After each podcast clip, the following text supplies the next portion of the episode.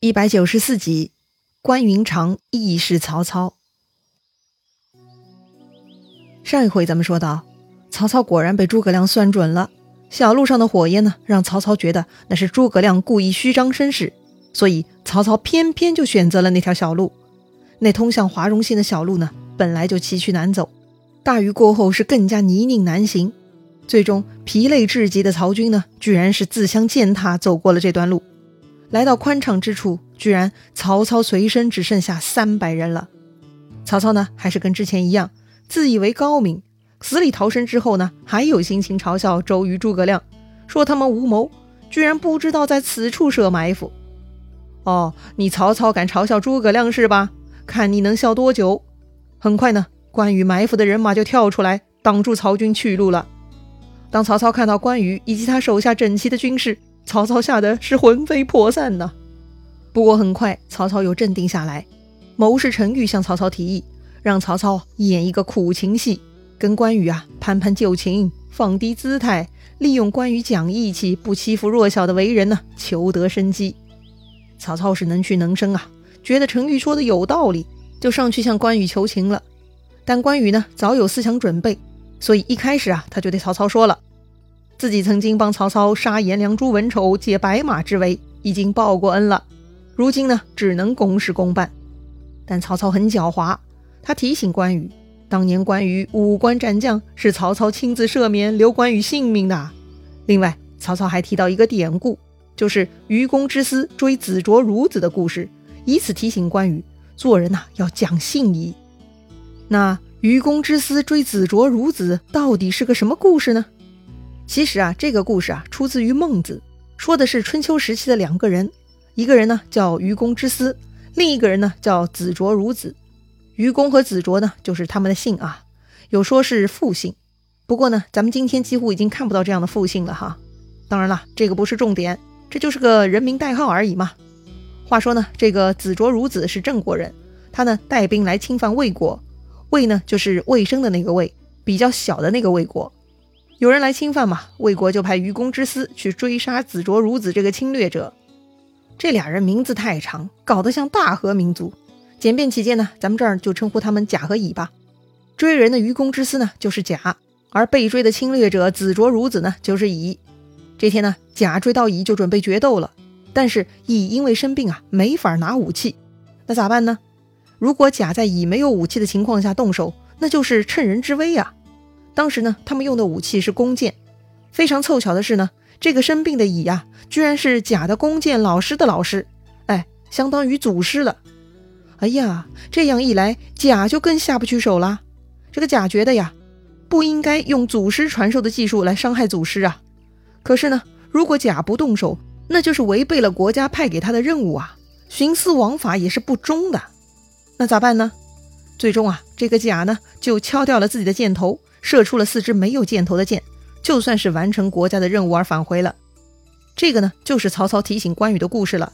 故事中的甲，也就是愚公之私嘛，他不忍心用子卓孺子传授下来的剑术来伤害此刻生病的子卓孺子，他不肯趁人之危，那就是仁义君子啊。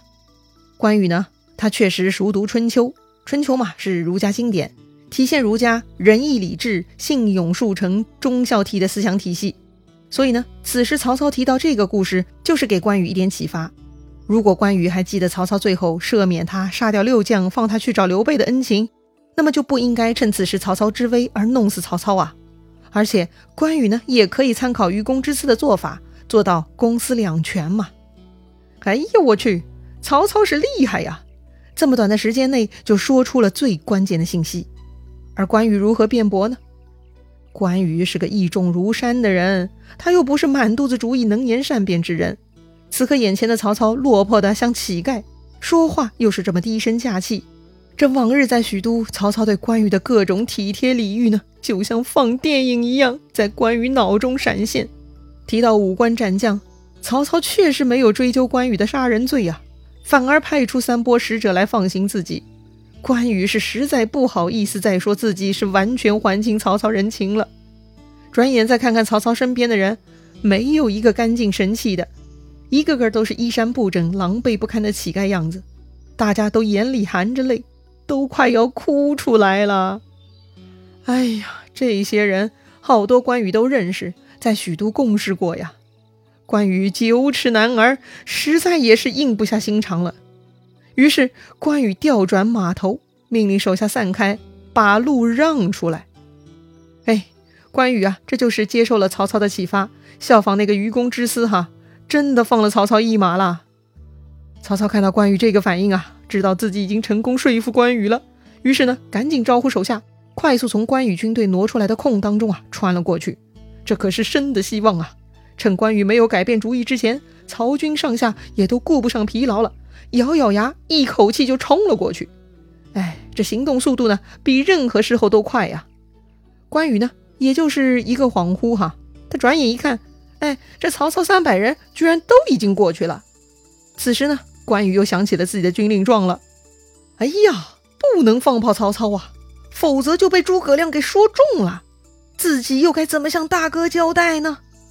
于是关羽大喝一声，这一声吼啊，是响彻山谷。听到关羽大喝，刚刚跑过去的曹军也不敢再跑了，他们赶紧下马，一个个趴在地上哭拜。哎，对付关羽啊，千万不能来硬的，就得演苦情戏。看到这群落魄的家伙又跪地求饶，关羽呢又不忍心了。正在关羽犹豫之时，曹军里头跟关羽最要好的张辽过来了。曹操看出来关羽在犹豫，所以呢，曹操派张辽过来断后。当然啊，这次断后跟以往不同哈，不是来对打的，而是过来打感情牌的。是啊，当年张辽还在吕布那儿的时候，关羽就对张辽惺惺相惜。后来张辽跟了曹操，又替曹操劝降关羽。在曹营之时呢，也就是张辽跟关羽最要好了。过五关以后，关羽呢遇到夏侯惇围捕，也是张辽亲自带信过来阻止夏侯惇的。如果不谈阵营啊，关羽呢是真心欣赏张辽的呀。哎，此时呢，这个老朋友也是灰头土脸、狼狈不堪。关羽啊也看不下去了。哎，关羽是长叹一声，扭过头去，全部放行了。至此呢，曹操啊总算躲过了华容之难了。等曹操奔到山谷后呢，再看看自己的部下，三百个人呐，又只剩下二十七个人了。虽然关羽没有捕杀他们。但他们人困马乏，有的人还带伤，所以呢，最后一路上又有死伤和掉队的，悲催呀！曹操上岸的时候，张辽给他弄来一百多号人，后来呢，又收了马延、张翼的军队两千人，后来呢，自己人又聚拢了一些。曹操这次逃跑路上呢，最多时候也该有几千人的，但是在周瑜和诸葛亮的双重打击下，曹操居然损兵折将，败兵又损失了几千人。最后居然才剩下二十七个人。此时天色已晚，曹操呢快到南郡了。但是突然呢，前方火把齐鸣，出现一簇人马拦住了曹操去路。曹操大惊啊！哎呀，吾命休矣！但仔细一看呢，原来是曹仁的军马。哎呦，我的天哪，是自己人呐！曹操这一下才心安了。原来呢，这曹仁被曹操安排在南郡。虽然他知道曹操赤壁兵败，但曹仁没有收到曹操的命令，也不敢擅自离开守地而去赤壁助战。曹仁呢，已经派人打听，得知曹操已经离开赤壁呢，所以曹仁就加紧巡防，总算在此处接到曹操了。曹操看到曹仁呢，那是喜极而泣呀，赶紧带领那二十来个跟自己疲惫奔命的手下众人呢，进入南郡休息了。张辽因为断后，稍稍晚些才跟过来，又跟曹操一起感慨了一番关羽的义气。是啊，要不是关羽，要是曹操犯在其他人手里，那就真的死定了。这回曹操南征，追着刘备打，把刘备打得弃星野，走樊城，奔下口。此刻，刘备阵营中任何一个人看到曹操，那都是不会放过他的。唯独关羽，关羽忠义呀，越是他能力强大，越能体现他的忠义。放不放人嘛，就在关羽一念之间的。哎，好吧，这就是诸葛亮筹谋的嘛。曹操命不该绝，所以放跑曹操这个人情就送给关羽了。入驻南郡以后，曹操人马呢总算可以休息了。当晚，曹仁办酒席为曹操解闷，所有的谋士呢也都一起陪着喝酒。还没喝呢，坐在主位上的曹操啊，突然仰天大哭。大家都看不懂了啊！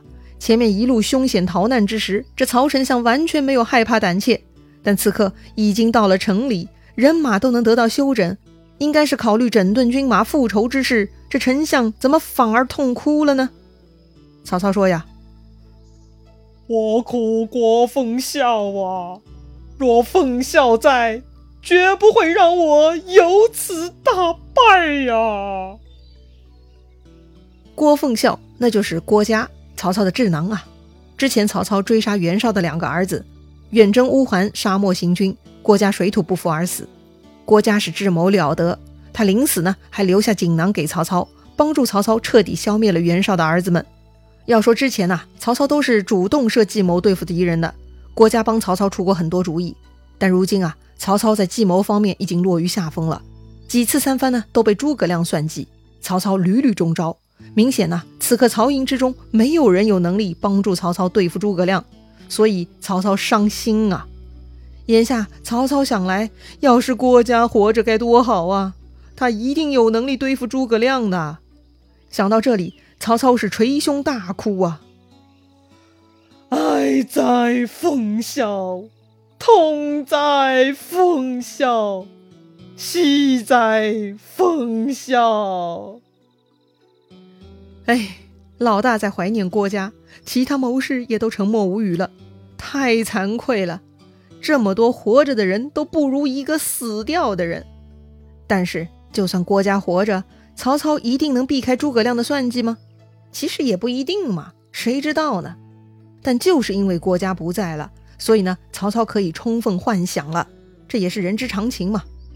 话又说回来，曹营之中难道真的没有聪明人可以帮助曹操吗？显然呢，这也不符合事实。只不过呢，此刻曹操的情况啊，开始接近之前袁绍的状态了，手下的谋士人才是越来越多。人才管理呢，难免会出现问题。有的人聪明，但未必真心愿意效忠服务曹操，比如徐庶啊、司马懿那些人。还有些聪明人呢，就算是看破诸葛亮的诡计，但未必他在曹操队伍中有说话的地方。或许呢，他还是个地位比较低的小人马。也或许呢，有些聪明人被排挤、被边缘化。总之啊，人才队伍大了，曹操也没办法一个一个都照顾过来。有些事情的决策嘛，也不可能听完每一个人的想法，所以啊，当曹操觉得自己的脑子不够用的时候呢，就只能怀念郭嘉了。哎，失败了吗？哭一场也是有利于情绪发泄，对曹操来说也是好事儿啊。官渡大胜，赢了袁绍，那是曹操的高光时刻。然而这一次，曹操却败在了比自己小二十多岁的周瑜、诸葛亮手里，曹操是非常不甘心啊。那曹操是不是要报仇呢？他会怎么做呢？咱们下回再聊。